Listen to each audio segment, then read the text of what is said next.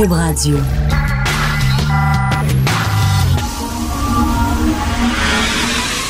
De 10 à 11. De 10 à 11. Richard Martineau. Politiquement incorrect. Cube Radio. Bon lundi, merci d'écouter Politiquement Incorrect. Dans quelques minutes, Catherine Fournier du PQ va faire son fameux point de presse.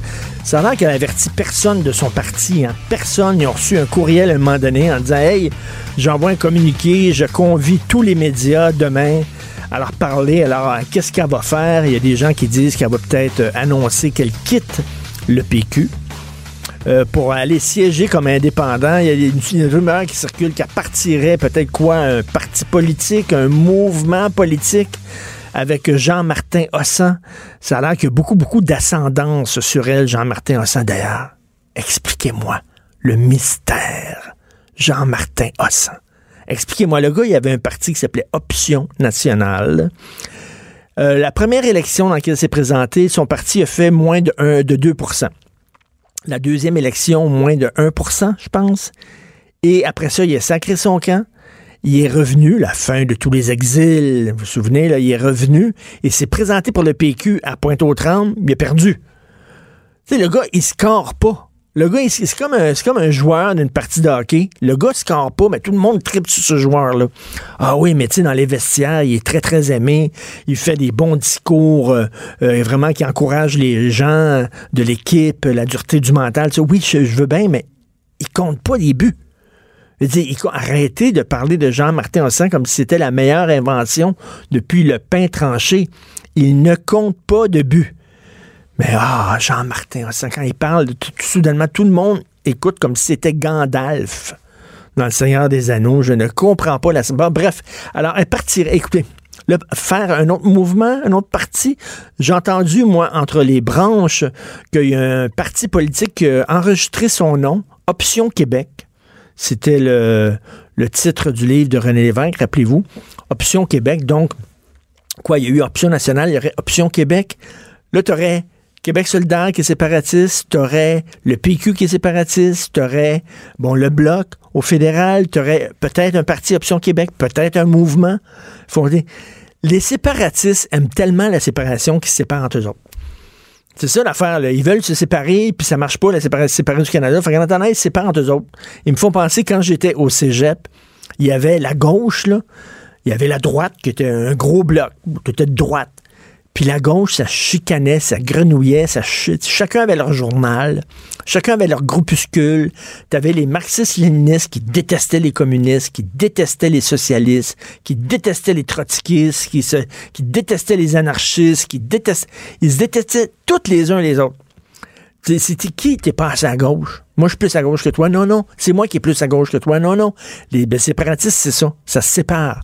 Moi, je suis plus séparatiste que toi. Non, non. Moi, je suis encore plus séparatiste que toi. Non, mais moi, c'est. C'est ridicule. Il y a un parti souverainiste qui est le PQ, qu'on aime ou qu'on n'aime pas, et les séparatistes devraient cesser de se séparer. Ils devraient faire bloc. Tout le monde ensemble. Ils, ils se rendent pas compte qu'ils se tirent dans le pied en faisant ça. Là, c'est rendu, c'est niché, là. T'as les séparatistes euh, euh, pressés, t'as les séparatistes moins pressés, t'as les séparatistes de gauche, t'as les séparatistes très à gauche, t'as les séparatistes... Rappelez-vous Pierre Falardeau. Pierre Falardeau, le séance d'Alice Graton, qui disait pas tout le temps des niaiseries, mais qui avait dit une fois, on va se séparer et après ça, on verra, on va être comme tous les autres pays. On va devenir un pays, on va se séparer, puis on va devenir un pays normal comme tous les autres pays. C'est-à-dire, des fois, on va voter pour un gouvernement de droite, des fois, on va voter pour un gouvernement de gauche, des fois, on va voter pour un gouvernement vert, des fois, on va voter pour un gouvernement qui est moins vert. Mais l'important, c'est se séparer. C'est ça qu'il disait. Il faut pas mettre la charrue devant les bœufs. Puis il disait, la cause de la séparation est une cause noble en elle-même elle fonctionne en elle-même. Tu n'as pas besoin de l'accrocher comme une remorque, comme une roulotte, de l'accrocher à une autre cause pour qu'elle puisse rouler. Par exemple, ma cause de la séparation, moi, je l'accroche à la cause de la gauche, ou je l'accroche à la cause de la laïcité, ou je l'accroche à la cause de l'environnement. Et dit non, elle se vaut en elle-même. C'est la séparation, point. Mais là, on dit non, on va séparer pour avoir un Québec vert, on va séparer pour avoir un Québec à droite. C'est ridicule. Le mouvement séparatiste au Québec est en complète déroute. Totalement.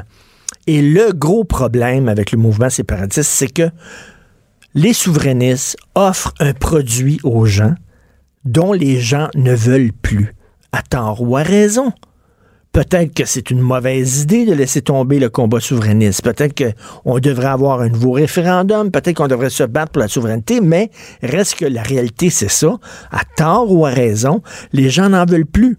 Alors, il fut un temps où les mots nation, nationalisme, identité étaient des mots porteurs. Tu avais des rencontres, tu avais des meetings sur le Mont-Royal, tu des milliers de gens avec le drapeau du Québec. Puis ces mots-là, c'est des mots qui qui leur insufflait un certain espoir, un certain enthousiasme, aujourd'hui se sont rendus des mots radioactifs. Nation, nationalisme, nationalité, identité, valeur. Il y a eu un changement de paradigme dans notre société. Le vent a tourné de bord et maintenant les gens disent ces mots-là. Nationalisme égale racisme. Nationalisme égale fermeture, égale xénophobie. C'est rendu là. Fait que là, t'es rendu, toi, t'es un parti tu vends un produit qui soudainement est devenu radioactif. C'est ça le problème du PQ. Ils ont beau changer de nom, ils ont beau s'appeler Option Québec au lieu de PQ, Option Nationale, Mouvement Québec, n'importe quoi. Mais ils vendent le même maudit produit. C'est comme un restaurant qui vend de la viande. Dans un monde où tout le monde, mettons, tout le monde serait devenu végétarien. Puis toi, tu as un restaurant qui vend de la viande. Tu as beau t'appeler la boucherie, le steakhouse, la côtelette, l'entrecôte, les gens iront pas plus. Pourquoi? Parce qu'ils veulent pas de viande. Alors voilà. Catherine Fournier prend la, parole. On voit ça va tout le monde parle Catherine Fournier, Catherine Fournier, l'espoir du mouvement souverainiste au Québec. C'est un peu comme Jean-Martin Hossan. Catherine Fournier, oui, elle est, elle est, sympathique, très mignonne, elle passe très bien à la télé, mais quand même, là, on s'entend que c'est pas c'est pas Jean Parizeau, là. C'est pas Bernard Landry, là. C'est pas René Lévesque, là.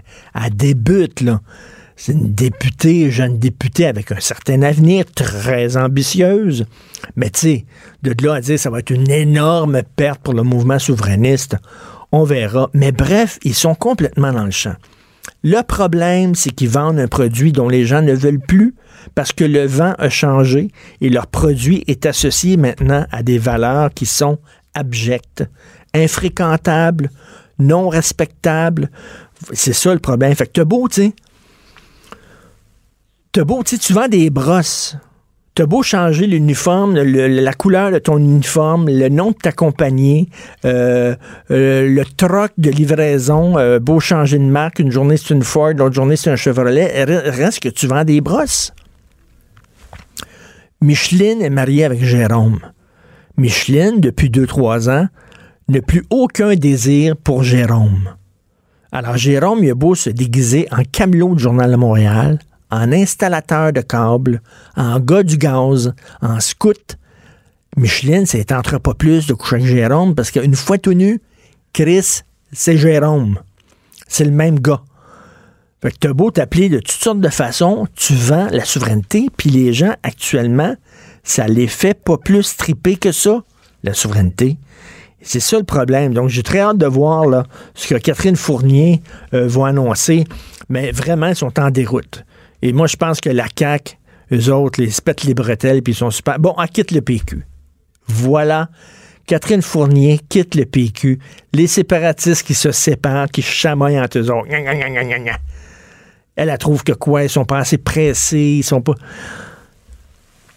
là, ça ça prend pas un génie. Je suis pas un génie en mathématiques, je suis pas un politologue, mais le vote souverainiste va se diviser. Fait que les souverainistes de gauche vont voter Québec solidaire, les souverainistes pressés vont voter Catherine Fournier ou quoi, Martin Hossan, puis les, plus tranquilles, les plus traditionnels, les plus vieux vont continuer à voter PQ, puis tout ça. Et là, le vote souverainiste va se va mettre de l'eau dans son vin jusqu'à temps que ça, ça goûte le Kool-Aid. Et, puis là, c'est la renaissance du bloc. Ben oui, toi. On va aller vendre. Le combat de la souveraineté, c'est à Ottawa qu'il faut le mener. Ben oui. Ben oui, toi. c'est à Ottawa qu'il faut le mener. Non, c'est ici. C'est ici qu'il faut le mener. C'est pas à Ottawa, c'est bien niaiseux, ça. C'est comme toi, tu joues au hockey. Le match de hockey est là, la patinoire est là, mais toi, tu t'en vas sur le terrain de football. Jouer au hockey. Ben non, c'est parce que la patinoire est ici, là, à Québec. Là. Va pas sur le terrain de football d'Ottawa. C'est un, c'est un autre sport. Incroyable à quel point il s'étire dans, dans, les pieds. On va peut-être en parler peut-être un peu plus. Moi, j'ai hâte d'avoir euh, le, grain de sel de Jérôme Blanchet-Gravel là-dessus, mais je trouve ça extrêmement pathétique de voir tous ces souverainistes-là qui s'engueulent les uns les autres et qui se tirent dans le pied les uns les autres. Expliquez-moi le mystère Jean-Martin Hossan, s'il vous plaît. Il y a quelque temps, il y a une journaliste de la presse qui disait ça n'a pas de sens, il n'y a pas assez de, femmes, de tonnes de femmes dans le top 100, dans le billboard. Il n'y a pas assez de tonnes de femmes. Vraiment, il faut-tu avoir du 50-50 tout le temps, partout? C'est tout ça, c'est pas ça l'égalité. L'égalité, c'est l'égalité des chances. C'est que l'important, c'est que personne te bloque. Mais là, on va-tu aller voir dans la douche pour savoir si tu chantes autant de tunes d'hommes que de tunes de femmes? Quand tu vas dans un restaurant, ce que tu vas dire maintenant, t'as dans la cuisine, là. Y a-tu 50-50? Y a-tu 50% d'hommes, 50% de femmes dans la cuisine? Puis la livraison de la bouffe, est-ce que ça a été assuré par 50-50? Puis sur le, le plancher, c'est-tu 50-50? C'est drôle, c'est en éducation, il y a une très forte majorité de femmes. Euh, comme infirmière, il y a une très forte majorité de femmes. Euh, en médecine, maintenant, de plus en plus, il y a une très forte majorité de femmes qui étudient en médecine. Est-ce qu'on est en train de dire non, non, non, là? C'est pas paritaire, c'est pas 50-50. Il va falloir arrêter d'accepter certaines euh, candidatures de femmes parce qu'il n'y a pas suffisamment d'hommes. Non. Quand les femmes sont en majorité, il n'y a aucun problème. Tout le monde dit c'est cool. Mais quand soudainement ça donne que les tunes ce mois-ci, que les gens chantent, que les gens fredonnent, que les gens. Ben, c'est des tunes écrites par des gars, là, ça n'a pas de bon sens. Il va falloir faire 50-50. Déjà que les radios privées commerciales, musicales, ils doivent avoir des quotas pour euh, le contenu québécois et canadien. Ils doivent avoir des quotas pour le euh, contenu francophone. Là, ils vont avoir des quotas pour le sexe. Après ça, ça va être quoi? Il va falloir qu'il y ait une représentation ethnique dans les tunes qui sont euh, dans les hit parades, dans les palmarès. Attends une minute, une tune, c'est une tune, c'est une bonne tune. À un moment donné, si une fois, c'est Lady Gaga, Katy Perry, puis bon, c'est toutes des femmes, là, 90% sont des femmes, mais tant mieux. Puis si c'est toutes des hommes, mais on s'en à la limite, là la toune est-tu bonne, on veut-tu l'entendre? C'est tout. Faut pas voir du sexisme partout. C'est complètement ridicule, à un moment donné. C'est de l'obsession, là. Voir du sexisme comme ça partout. Alors, Catherine Fournier, qui est en train de parler de son avenir politique, j'ai bien hâte de voir euh, ce qu'elle va faire exactement. Est-ce qu'elle part, euh, est-ce qu'elle part un parti? Je sais pas. Elle dit que le PQ a sous-estimé les défaites référendaires, le PQ a perdu sa pertinence. J'invite mes amis péquistes à être lucides. Il faut arrêter de blâmer les autres pour nos erreurs et assumer nos responsabilités. Oh, es-tu en train de dire que le PQ est en train de blâmer les, les immigrants puis les ethniques pour... Euh, parce qu'ils n'ont pas fait l'indépendance. C'est ça. Es-tu en train de dire que le PQ est un parti avec un petit fond de xénophobie, d'intolérance et de manque d'ouverture, un peu comme le discours que tenait euh, Philippe Couillard? Euh, assez particulier. On va s'en parler certainement un peu plus tard. Merci d'écouter Politiquement Incorrect. Richard Martineau. Richard Martineau. Politiquement Incorrect. Alors, Catherine Fournier va siéger comme euh, députée souverainiste indépendante. Donc, elle s'est séparée d'un parti séparatiste. On va en parler un peu plus tard. Comme vous le savez, il y a des centaines de gens un peu partout en Occident qui ont quitté leur pays d'origine, c'est-à-dire qui ont quitté la France, qui ont quitté la Belgique, qui ont quitté les États-Unis, le Canada, euh, l'Angleterre pour se joindre à l'État islamique pour euh, euh, combattre au nom de Allah et d'établir un grand califat là-bas en Syrie. Et finalement, ça s'est pas produit. Euh, L'État islamique est en train, à toute fin pratique, de perdre cette guerre-là. C'est terminé. Alors ces gens-là disent, ah ben finalement, c'était le fun, vivre dans mon pays d'origine, on est quand même bien. Fait que là, ils veulent revenir. Mais là, il y a peut-être des gens qui effectivement ont changé d'idée, qui n'ont plus les mêmes convictions qu'elles avaient, qu'ils avaient, mais il y a peut-être des gens qui continuent à croire au combat islamiste. Et là, euh, qu'est-ce qu'on fait avec ces gens-là? Comment on peut séparer euh, les gens qui effectivement euh, se sont trompés, ont vu la lumière, et ceux qui continuent à vouloir combattre au nom d'Allah? C'est un défi énorme qui se pose aux démocraties Nous allons parler avec M. Sébastien Boussois, qui est docteur en sciences politiques, chercheur associé à l'Université libre de Bruxelles et au Centre de prévention de la radicalisation menant à la violence à Montréal. Bonjour, M. Boussois. Bonjour. Bonjour. Alors, ben, j'imagine, bon, ce qui se passe en Europe et ce qui se passe ici au Canada, c'est pas vraiment la même chose. C'est-à-dire qu'il y a eu euh, beaucoup d'attentats euh, terroristes islamistes en Europe. Euh, mm-hmm. Bon, pas, pas beaucoup ici. Donc, c'est pas vraiment les mêmes défis qui se posent. Non, on est euh, dans deux réflexions euh, relativement, relativement différentes sur la manière d'agir, sur ces euh, sur ces retournants comme vous les comme vous les appelez. Alors c'est une vraie question. Déjà non, même si Daesh est provisoirement pour moi éliminé territorialement, le plus grand danger est que cette idéologie qui mmh. ne meurt jamais continue à perdurer dans dans les esprits de, de bon nombre. Que ce soit ceux qui reviennent et comme vous l'avez dit effectivement ceux qui veulent revenir comme vous disiez, euh, et qui euh, veulent euh, presque reprendre une vie normale, et ceux qui, évidemment, auront commis des, crimes de, de, l'autre côté. Donc, on est aujourd'hui en France et en Belgique en particulier dans une problématique relativement inédite par le nombre de ceux qui, qui rentrent et la manière de les, de les traiter. Alors, pour l'instant, c'est directement la casse prison, puis ensuite procès, suivi personnalisé, etc. Mais très rapidement, on arrive à euh, au moins savoir si la personne est relativement euh, irrécupérable et donc du coup prendre des mesures pour les isoler dans le milieu carcéral le temps d'eux afin d'éviter qu'ils en contaminent d'autres. Ça, c'est le premier point. Euh, le deuxième, c'est pour les djihadistes, et en l'occurrence pour les 130 djihadistes tels qu'on les a appelés en France, qui étaient sur le retour, euh, il y a une majorité de mineurs. Et ça, c'est une problématique sur laquelle il faut absolument insister. C'est que beaucoup de ceux qui euh, doivent revenir et, peuvent revenir sont des enfants qui soit ont été emmenés par leurs parents et n'ont pas à payer la faute de leurs parents, soit sont nés directement là-bas et s'ils sont s'ils ont moins de 10 ans, a priori, ils n'auraient pas combattu. S'ils ont plus, c'est euh, au cas par cas, peut-être que la Belgique voudrait l'évaluer. Nous, notre problématique, elle est que ces gens-là sont ou français ou belges et doivent a priori rentrer et être jugés sur le sol français ou belge. Mais on connaît les opinions euh, par cœur et j'ai sorti cette tribune dans le Devoir ce week-end et j'ai bien vu les, les, commentaires. Beaucoup de personnes, évidemment, ont tendance à plutôt penser que bah, ces personnes ont fait leur choix, ont presque fait leur choix de leur patrie Certains parlent souvent, euh, c'était pas une idée absurde non plus, mais de collaboration avec l'ennemi. Ça veut dire, eh bien, écoutez, restez là-bas et soyez jugés sur le sol où vous avez commis vos crimes. Et ça, c'est toute la difficulté, puisque très justement, comme le disait l'un des, l'un des lecteurs, euh, il y avait eu un moment la volonté de condamner le dirigeant de la compagnie ferroviaire qui avait tué 47 personnes au Mégantic, et, euh, et la direction des poursuites criminelles et pénales, donc au Québec, n'avait jamais réussi à réunir suffisamment de preuves pour obtenir la condamnation d'un seul des dirigeants. Je prends cet exemple-là parce que du coup, c'est toute la difficulté si même ils reviennent, de pouvoir les juger pour savoir exactement ce qui s'est passé sur euh, la partie kurde ou la partie euh, la partie syrienne, c'est extrêmement euh, compliqué.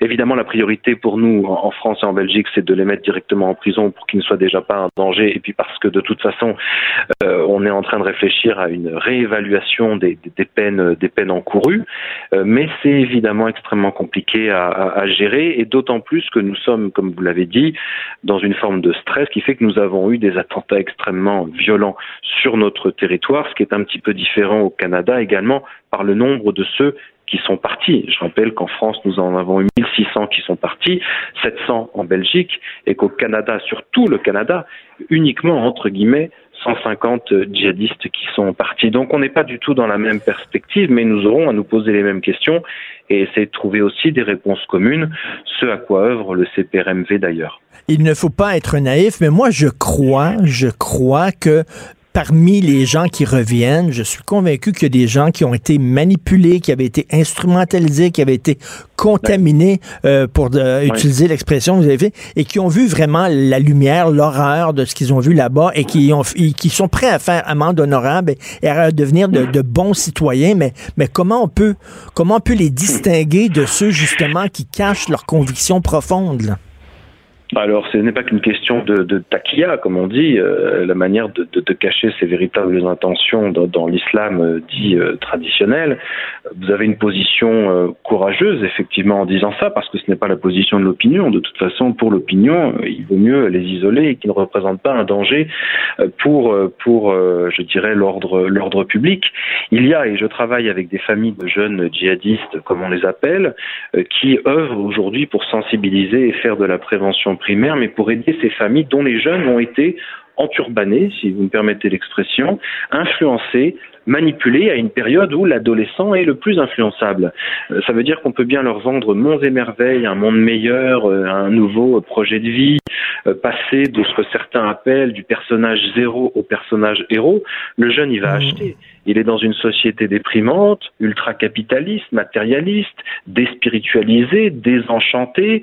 Euh, il n'entend parler que de que de chômage, que de voilà. Donc je crois qu'à un moment, oui, certains se sont fait embrigader, mais de toute façon, certains se sont fait embrigader, auront aussi peut-être tué ou commis euh, des ben, crimes. Euh, certains doivent le payer, certains, il faut faire beaucoup de différences parce que certains sont partis là-bas, endoctrinés, et ont fait directement euh, le choix de, de, de la mort, puisqu'un certain nombre, et dont un que je connais en particulier, souhaitaient rentrer mais évidemment parce qu'il était déçu, parce que ça ne correspondait pas au combat qu'on lui avait euh, promis, c'est-à-dire libérer les Syriens du méchant Bachar el-Assad.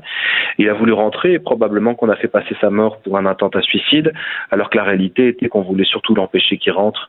Donc euh, c'est très très compliqué, bien sûr. Je pense qu'il y en a beaucoup et je défends l'idée que beaucoup de jeunes sont aussi des victimes de recruteurs et de manipulateurs. Mais comme vous l'avez dit, faire la part belle de tout ça est extrêmement compliqué. C'est très compliqué.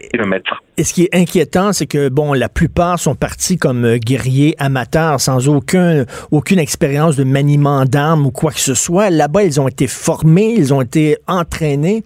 Alors, on peut dire ils sont partis en amateur, ils reviennent en professionnel. Et c'est ça qui est inquiétant. Oui, mais vous savez, oui, c'est alors c'est inquiétant, mais ceux-là qui ont qui sont passés par la formation paramilitaire, qui ont fait partie des filières, qui ont commis les attentats de Paris, de Bruxelles et de Barcelone, ces filières-là ont été démantelées. Je, je suis persuadé qu'il y en a d'autres de toute façon, mais ces gens-là ont été formés de manière paramilitaire pour commettre des attentats massifs et ce que j'appelle rentables entre guillemets.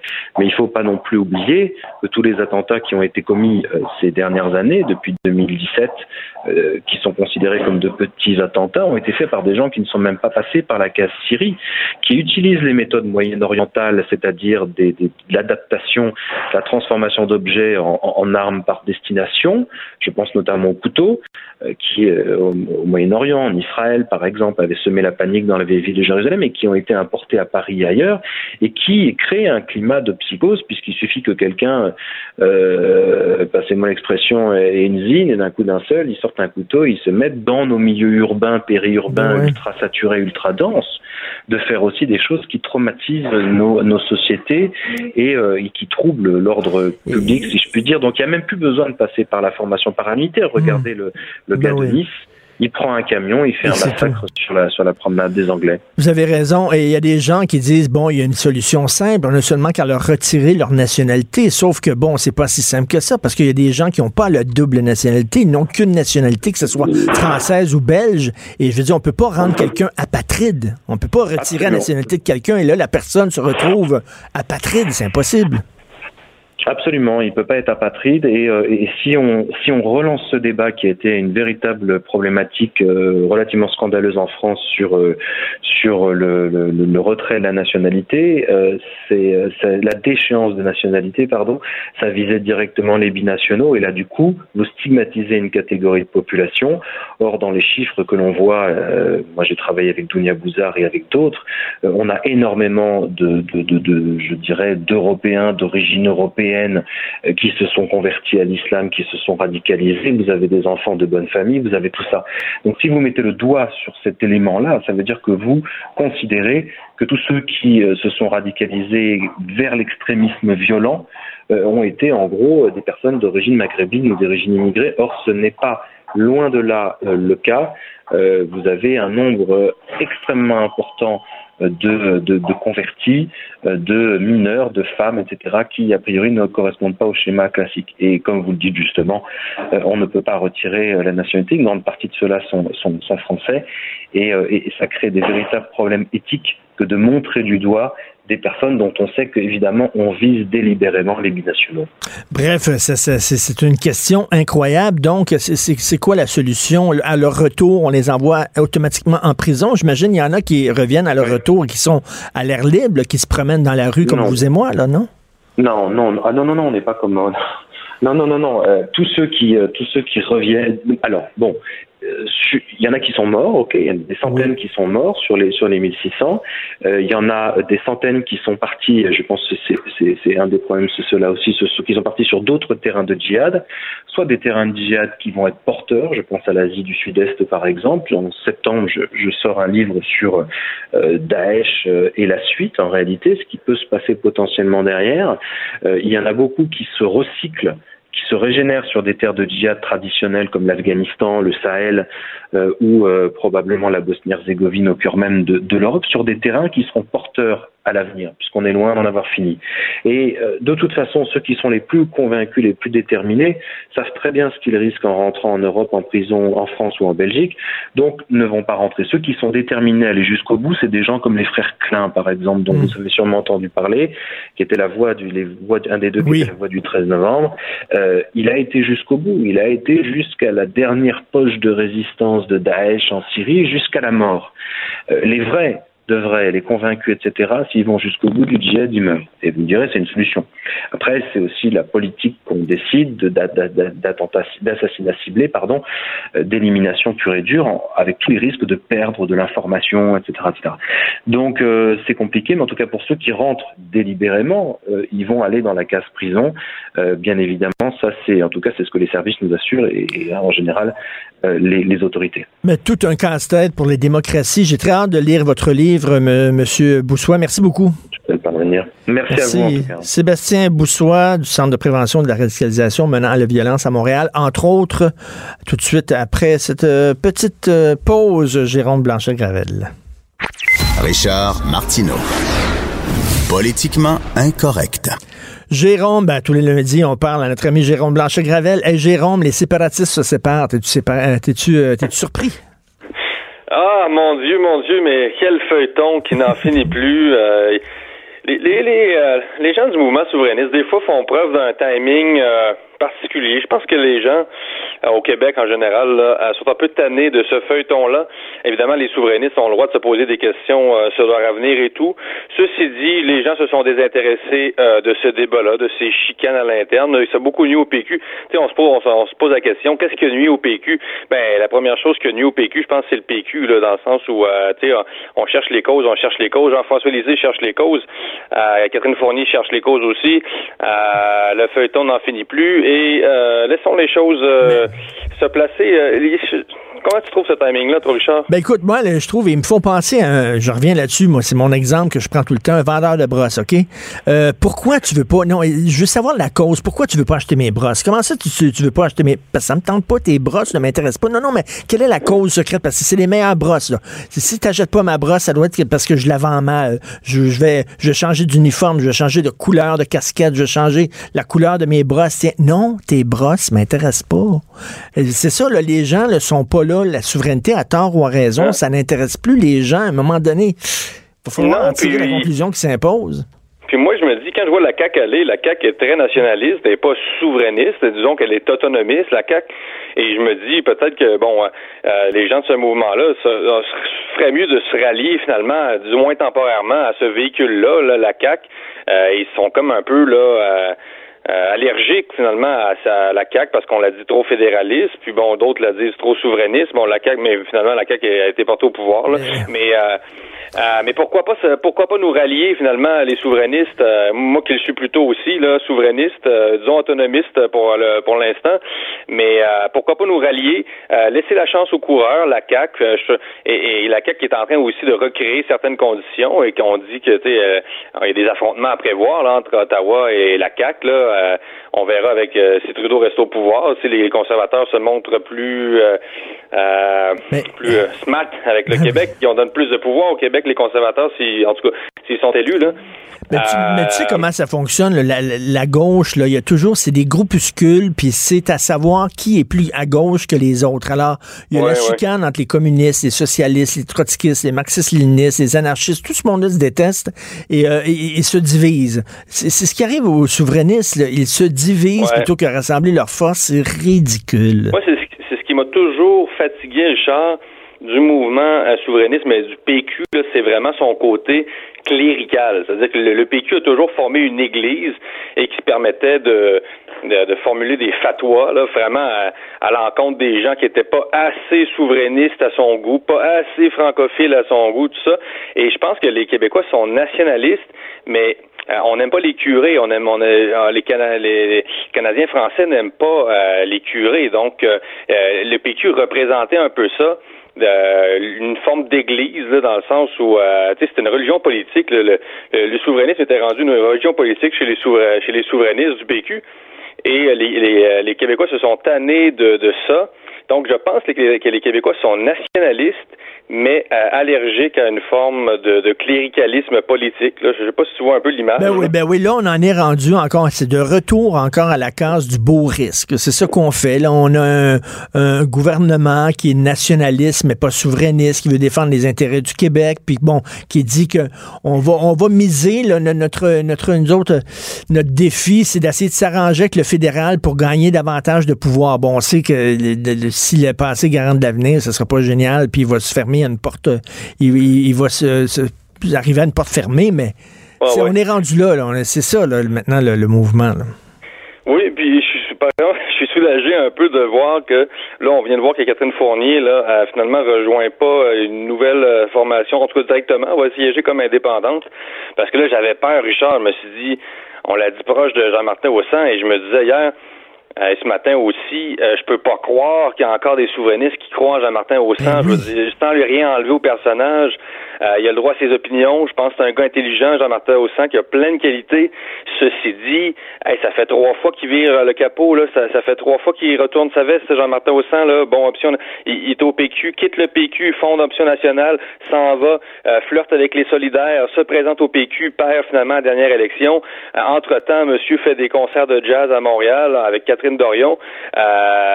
déçoit beaucoup de militants quand on parle aux gens de la base militante d'Option nationale qui été fusionné, lui, à, Québec solidaire. Là, tu vois le genre de, saga. Euh, les militants sont déçus de Jean-Martin Haussan. Là, euh, il y en a plusieurs qui, ont, qui, ont, jamais digéré ça dans le mouvement comme tel. Euh, donc, il y en a qui sont encore ça sur le cœur.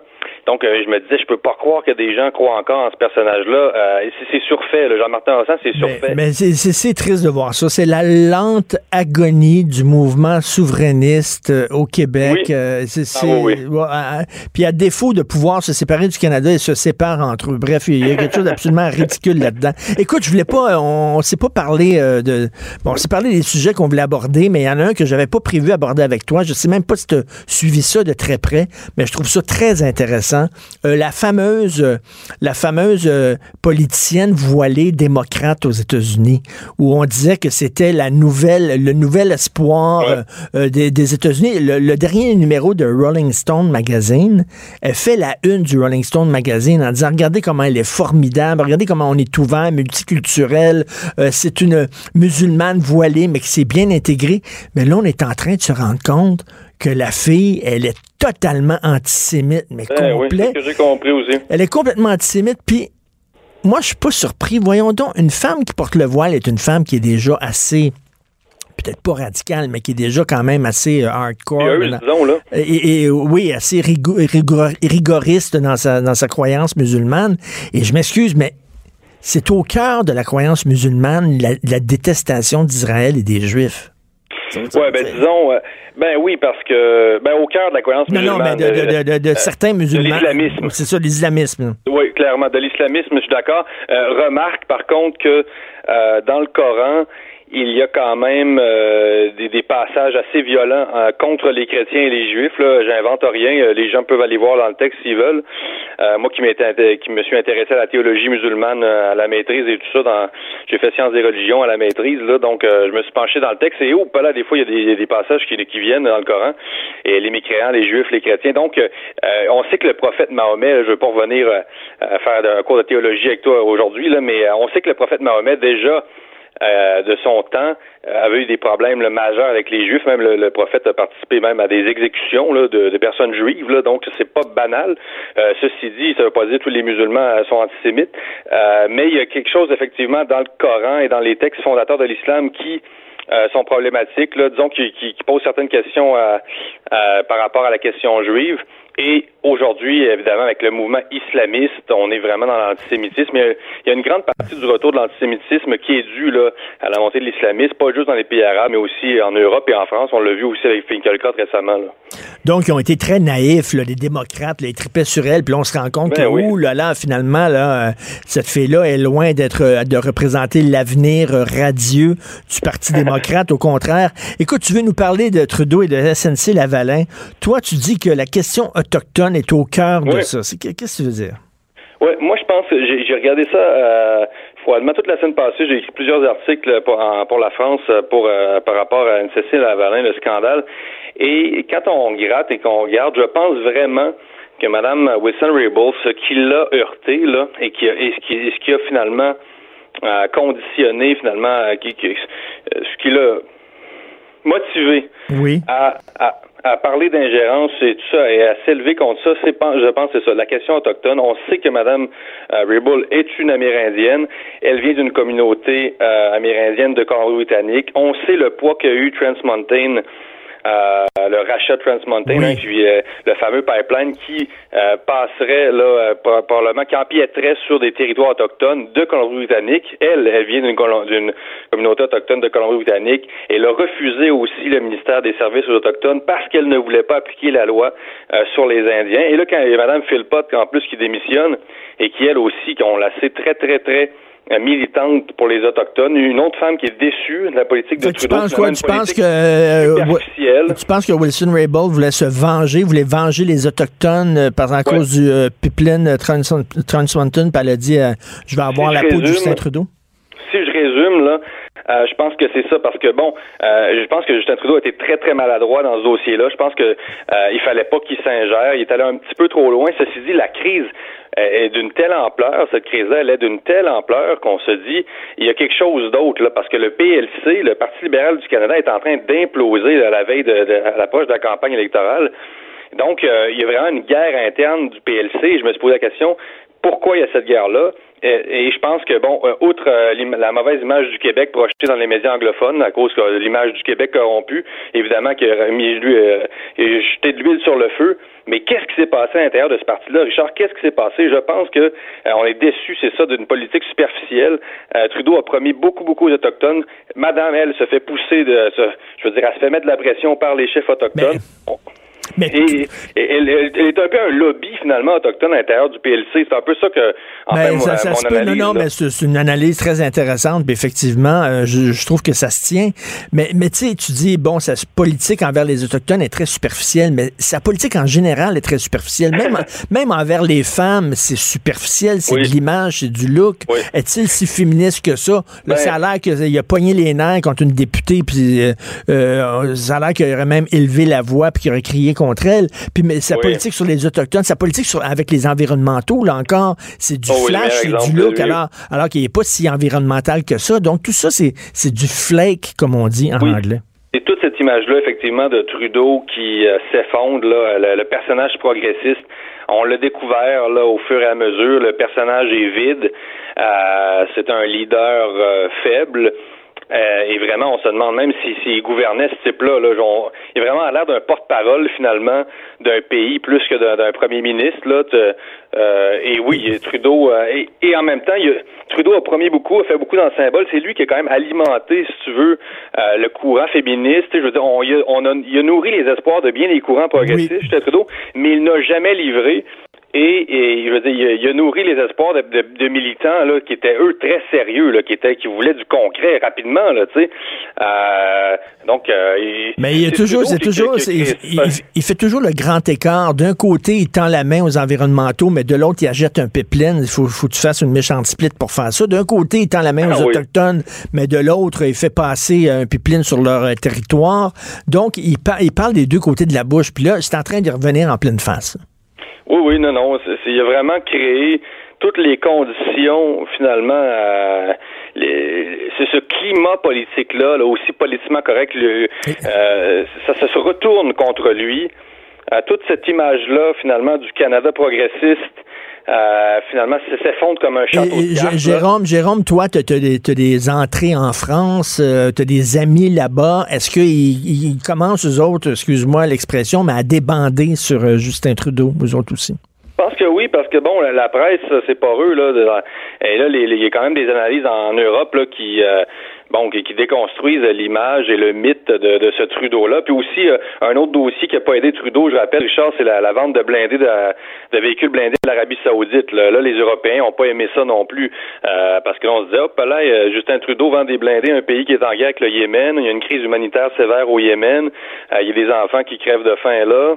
Donc là, déjà, là, ça craquait, là. Déjà, c'était pas. Euh, mais on est vraiment dans le, dans le progressisme, là, tu sais, euh, un, progressisme un peu de bourgeois, là, tu sais. Euh, Justin Trudeau aussi, avec la marijuana, je veux dire, OK, il est cool, Justin Trudeau, il veut faire du Canada un grand Amsterdam, on va fumer du pot, on est progressiste, mais donne, je veux dire, s'arrange pour que des, des donateurs du parti fassent des millions en produisant de la marijuana. Tu sais, c'est toujours le, progressisme des, un peu bourgeois. un, peu, un, progressisme de façade, puis un bobo. C'est vraiment un bohème bourgeois. Là. Euh, c'est un bobo. Tout à fait. Merci beaucoup, Jérôme.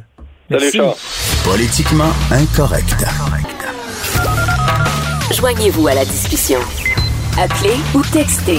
187 Cube Radio. 1877 827 2346. Et ça va mal dans la police. Ça me semble que comme société, on devrait avoir confiance aux corps policiers, les différents corps policiers. Mais là, il y a comme un climat de méfiance parce qu'on regarde ce qui se passe, on comprend plus rien. Il y avait eu, euh, bon, ces histoires à la police de Montréal, euh, la police de Montréal qui espionnait certains journalistes, dont Patrick Lagacé. On disait que c'est ça cette affaire-là. Puis là, il y a eu un ménage qui était fait. Mais là, Martin Prudhomme, qui était chef de la SQ, qui vient d'être suspendu, euh, nouvelle de dernière de Radio-Canada euh, des accusations de racisme contre la GRC. Paraît-il qu'il y a des policiers euh, noirs euh, au sein de la GRC qui sont victimes de racisme. Ben, on, se demande qu'est-ce qui se passe exactement dans les, dans les corps policiers du Québec.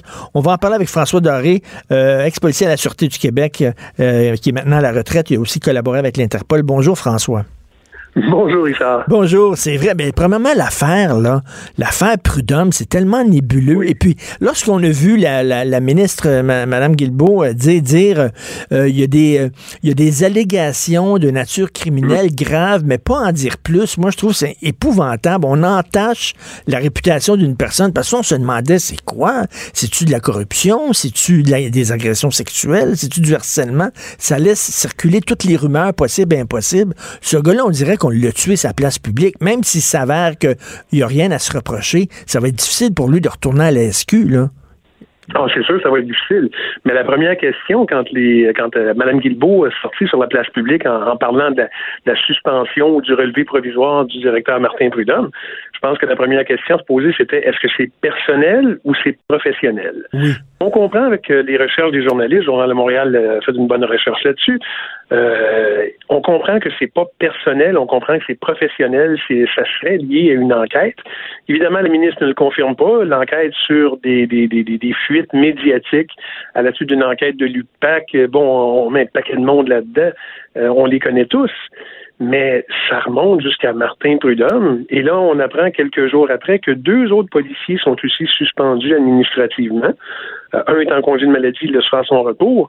Et ça devient de plus en plus nébuleux. C'est une espèce de spaghetti inextricable dont on ne sait où est le bout qui commence, où est le bout qui finit, mais il faut le savoir. Ben oui, il faut savoir ce qui se passe parce que tout ce qui traîne se salit. Euh, mais c'est vrai, au début, je faisais la, nomenclature, la liste des, corps policiers euh, euh, avec des problèmes. J'avais oublié l'UPAC. Effectivement, l'UPAC, il y avait comme une, chasse aux sorcières à l'interne pour savoir qui fait couler des informations au public. On a même, bon, il y a une arrestation qui a été un petit peu bâclée de, Guy Wallet. C'est hallucinant quand on regarde ça. Est-ce que, est -ce que tu as peur, toi, que... Parce que c'est c'est important dans une démocratie que les gens aient confiance au corps policier, parce que là, si on commence à se méfier des figures d'autorité, ça va mal. Ben, c'est sûr que si, on commence à se méfier des figures d'autorité, je pense qu'on doit garder une certaine confiance, mais on doit garder un certain œil sur les policiers, leur façon d'administrer la police, leur façon de faire. Écoute, de tout temps, je pense que ça a été, ça a été décrié, euh, ben, la police de Montréal, la Sûreté du Québec, la GRC, de tout temps, leur façon de faire, leur façon opérationnelle a été questionnée, puis il y a des avocats qui le font très bien, hein, n'est-ce pas? Mais leur façon d'administrer les choses, d'administrer les enquêtes, je pense qu'il c'est de plus en plus sur la place publique on le voit avec Martin Prudhomme. Il a été envoyé au SPVM pour un an. Il est de retour à la sûreté. On le voit avec l'UPAC. L'UPAC qui fait des enquêtes qui n'aboutissent pas toujours au résultat que l'on souhaite, malgré un paquet d'informations, malgré un paquet de prétentions. Est-ce que c'est significatif du fait qu'on manque de détails d'enquête ou on ne veut pas aller plus loin? Quand on, on est en même temps, ces questions-là. En même temps, tu sais, je veux dire, bon, on est quand même rendu assez loin. L'UPAC a quand même porté des accusations contre la vice-première ministre, l'ancienne vice-première ministre, Nathalie Normando. C'est gros, là. C'est une personne importante. Et j'imagine que pour arriver, les gens, bon, on dirait que les gens vont être tranquilles seulement la journée, ils vont avoir des accusations portées contre Jean Charest. Premièrement, je m'excuse, mais écoute, habituellement, des gens de cette stature-là, bon, on sait pas s'il a fait quelque chose de mal. Un. Deuxièmement, mettons si effectivement il avait fait des malversations, Jean Euh, c'est pas fou. Tu te protèges dans ce temps-là. C'est pas toi, c'est pas toi personnellement qui carle les shots. C'est des gens autour de toi. Donc, amasser les preuves pour pouvoir incriminer un ancien premier ministre, écoute, ça prend du temps. C'est des enquêtes de très longue haleine. Oh, tout à fait. C'est pas comme arriver sur une scène de meurtre où il y a un corps à terre, il y a une voiture à côté, il y a une vitre fracassée, il y a une arme qu'on trouve, des empreintes digitales. Euh, non, c'est pas ça. C'est du travail de papier, c'est du travail d'ordinateur, c'est du travail de source, c'est du travail de disque dur, c'est du travail d'addition, de, calcul. Et je suis d'accord avec toi, une personne comme Jean Charret, euh, tout Jean Charest soit-il, euh, doit s'entourer de personnes en qui il a confiance. S'il y a eu malversation, s'il y a eu corruption, oui, ça va être difficile à prouver si ça s'est fait, oui, ça va. J'ose espérer que les policiers vont pouvoir le prouver. Mais oui, ça prend du temps. Et c'est sur ça, je pense que les gens se découragent beaucoup. Moi, moi, j'ai les théories du complot, François, je ne pas vraiment là-dessus. J'ai de la difficulté, j'ai de la difficulté à croire que des gens au gouvernement libéral à l'époque prenaient le téléphone puis faisaient cesser des enquêtes. Je veux dire, je sais pas, t'étais sur le terrain, c'est-tu possible? Il y en a qui disent que la SQ, c'est une police politique, puis blablabla. Moi, j'ai la misère, ben oui, peut-être dans les républiques de mais je me dis quand même, j'espère qu'on n'est pas rendu là au Québec. Non, non, on n'est pas dans les, pays de l'ex-Union soviétique où le, gouvernement décide qui va être arrêté, ben qui va être accusé et qui va être libéré. Et je ne crois pas qu'au Québec, au Canada même, euh, ce soit comme ça. Je pense pas qu'un politicien prenne le téléphone et demande à un directeur de police fait enquête sur telle personne ou ne fait pas enquête sur telle hmm. personne ou accuse ou libère. Non, on n'est pas rendu là. Il est, il est sain que l'on pose des questions, il est sain que l'on cherche à avoir des résultats. Puis honnêtement, Richard, moi, tant que la police fait un job correct, légal, moi, j'en ai pas de problème. J'en ai pas de problème. Peu importe qui est visé, si en bout de ligne, il y a des accusations, ben, coudons. C'est parce que ça sera démontré. Mais euh, oui, il faut qu'on ait, il faut qu'on ait des informations. Puis ce qui touche la sûreté actuellement, Martin Prudhomme, ben, il faut qu'on ait ces informations-là éventuellement. Ben oui, puis il y a des chicanes à l'interne, il y a des gangs. Ah. Hein. On le voit aux États-Unis, là, le FBI, puis les polices euh, plus euh, régionales, les polices municipales, puis le, la CIA, puis tout ça, ça s'engueule, ça s'entend pas, ça, ça se passe pas des informations, c'est opaque les uns vis-à-vis des autres. toi, quand tu étais sur le terrain, tu sentais-tu qu'il y avait des gangs au sein de la SQ, qui avaient été comme un genre de guerre interne entre différentes gangs, différentes factions, différents clans. C'est sûr, ça c'est de tout temps, ça. C'est les groupes, c'est les amis, c'est les clans qui réussissent à un moment donné à s'unir pour obtenir un résultat, mais qui, entre-temps, ont toujours divisé sur qui va être calife à la place du calife, hein, on s'entend là-dessus, et ça forme des groupes. Ben oui, il y a des, il y a des, il y a des clans, il y a des amis, euh, sauf que ce que moi j'ai vu, c'est À un moment donné, tout le monde était capable d'être uni pour un but commun, c'est-à-dire la lutte contre le crime. Euh, aujourd'hui, c'est plus politique. Est-ce que la police est devenue politique? Regarde, entre police et police, à un moment donné, rendu à cinquième lettre, ça change. Hein? Hmm. Mais euh, il y en a qui ont développé des affinités politiques. Il faut faire attention. Mais tu tu regardes ça, des fois, tu te poses des questions. Tu sais, il y avait Nathalie Normando qui, à l'époque, sortait avec le chef de police de la ville de Montréal. Comment il s'appelait déjà, le chef de police de la ville de Montréal? En tout cas, puis... Euh, de l'homme de l'homme, c'est ça, puis qui avait été reconduit à son poste de chef de police, puis qui avait quitté son poste du jour au lendemain sous mhm. prétexte d'aller faire du vélo aux États-Unis ou je sais pas trop quoi. C'était vraiment bizarre. Après ça, tu as Jacques Dupuis qui était ministre de la Justice qui quitte, puis après ça, tu as Nathalie. Tu sais, tu regardes ça, tu es en train de on fait des liens, puis tu dis, je suis paranoïaque, moi je suis en train de faire des liens où on se pose des questions, puis là, tant qu'on n'aura pas de réponse claire, il y a toutes sortes de théories qui vont circuler. Exactement. Ces théories-là vont d'un bord, vont de l'autre. Puis il faut être prudent quand même, Richard, parce que le, tribunal public est beaucoup plus rapide à, juger, condamner et exécuter des fois des gens. Oui, mais c'est parce qu'on veut des réponses. On n'aime pas ça vivre avec des questions. L'être humain a besoin de réponses. Puis si on n'en nous donne pas, ben on va en trouver des réponses. Peut-être que ce ne sera pas les bonnes. Et c'est là où ça devient dangereux pour les gens qui sont visés, justement. Parce que souvenons-nous, euh, actuellement, ce sont des allégations qui sont avancées. Est-ce que ces allégations-là vont se transformer en accusations? Je ne le sais pas, mais je veux le savoir. Ça, c'est sûr. Mais merci beaucoup, toujours euh, intéressant. Ça faisait longtemps qu'on ne s'était pas parlé. parlé. Euh, très content de te parler, François. Merci beaucoup. Merci, plaisir. François Doré, euh, policier de la Sûreté du Québec à la retraite. écoute, là, dans les corps policiers, les chicanes sont poignés, puis les coups de jarnac, puis les, les couteaux dans le dos. Puis tu sais, de l'homme, là, il a fait le ménage à la police de Montréal, puis il y a peut-être des gens qui n'ont pas aimé ça qui n'étaient pas d'accord avec les ménages qu'il a fait, puis qui ont dit, je vais te donner mon chien de ma chienne, puis je vais faire couler des informations. c'est peut-être ça qui est arrivé. Quelqu'un de ses victimes, entre guillemets, fait couler des informations. Écoute, ils se tirent. Là, tu dis, ils prennent tellement d'énergie à, se poignarder dans le dos, à se tirer les uns les autres. Coudon, ils ont-tu vraiment de l'énergie à courir après les vrais bandits ou ils passent leur temps à, se, à, se, tirer dedans entre les, entre les autres? C'est bizarre. Ça me fait penser au PQ les souverainistes sont leurs pires ennemis. Il va falloir à un moment donné qu'ils comprennent ça. Ils sont leurs pires ennemis. Ils ne peuvent pas commencer à séparer leurs forces, à diviser leur vote. Ça n'a pas de sens. Il faut qu'il y ait un parti souverainiste, entendez-vous lequel, il sera pas parfait. Il va y avoir des crises à l'interne comme dans n'importe quel autre parti. Mais arrêtez de claquer à la porte puis de s'en aller. Puis on a vu la même affaire avec le bloc. Pas content, Martine, on claque la porte, on s'en va, ils reviennent, ils partent. Ils ont parti un mouvement indépendant à Ottawa, puis tout ça, boire. C'est pathétique. Quand les autres sont dedans, puis se créent, puis tout ça, mais quand tu es la population, tu es à l'extérieur, puis tu regardes les chicanes internes dans le mouvement souverainiste, c'est rien, c'est grotesque. C'est rien de triste. C'est un autre chapitre de la longue agonie du PQ et du mouvement souverainiste. Et pendant ce temps-là, les fédéralistes sont super contents. La CAQ se pète les bretelles et les souverainistes vont strictement nulle part. Cube Radio.